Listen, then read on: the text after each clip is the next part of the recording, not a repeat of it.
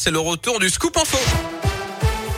Et l'actu de la Loire et de la Haute-Loire avec vous, Gaëtan Barallon. Gaëtan, bonjour. Bonjour Yannick, bonjour à tous. On débute avec vos conditions de circulation. Ça se passe bien actuellement autour de saint de Rouen et le Puy. Pas de difficultés particulières à vous signaler à la mi-journée. À la une, le protocole sanitaire à l'école restera en place tout le mois de janvier. C'est ce qu'annonce ce matin Jean-Michel Blanquer. Protocole renforcé dès aujourd'hui dans les écoles. Tous les élèves d'une classe doivent désormais se faire tester au moins de cas de Covid. Trois tests au total en quelques jours. Je vous rappelle aussi que la durée d'isolement change ce lundi entre 5 et 7 jours pour les vaccinés positifs au Covid.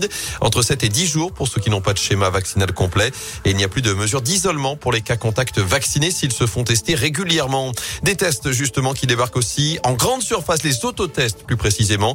Ils ont d'ailleurs été pris d'assaut pendant les fêtes. Près d'un million de personnes testées chaque jour selon Olivier Véran.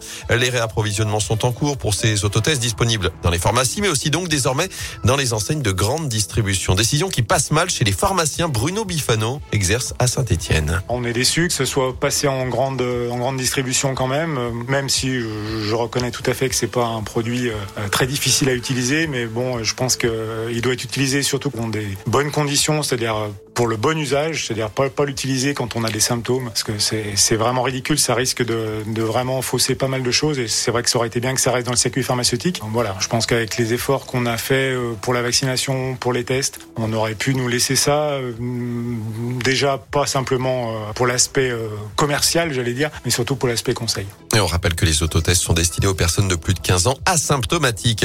Par ailleurs, Jean Castex réunit cet après-midi une dizaine de ministres pour faire le point sur la continuité des services publics essentiel alors que les députés débutent aujourd'hui l'examen du projet de loi sur le pass vaccinal. Près de chez nous, rentrée agitée dans une entreprise du Coteau près de Rouen. Un incendie s'est déclaré ce matin chez Teinture et après d'Anjou. C'est une machine de séchage de tissu qui a pris feu.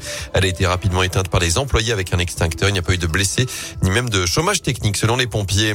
Enfin, pas de plainte ni de débordement, mais quelques gardes à vue après cette rêve partie qui a rassemblé près de 500 personnes pendant deux jours ce week-end près de Verrières en Forest à la limite avec le Puy-de-Dôme.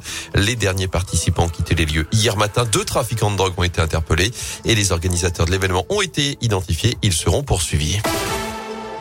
En foot, la suite des 16e de finale de la Coupe de France. Ce soir, le PSG se déplace à Vannes. Derby du Nord demain entre Lens et Lille. Notez que le tirage au sort des huitièmes de finale aura lieu juste avant ce match. Tirage où l'on retrouvera la Saint-Etienne et Vert qualifiés après leur victoire 4 buts à 1 hier sur le terrain des amateurs de Jura Sud. Prochain match le 15 janvier seulement avec la réception de Lens. La rencontre face à Angers prévue dimanche et reportée à cause de plusieurs cas de Covid au sein du club angevin. Enfin, il n'aura pas fallu attendre très longtemps l'arrivée du premier bébé au CHU de Saint-Etienne pour cette année 2022. Il s'appelle Aiden. Il est arrivé samedi matin à 2h30 et on lui souhaite évidemment ainsi qu'à toute sa famille une très belle année à venir.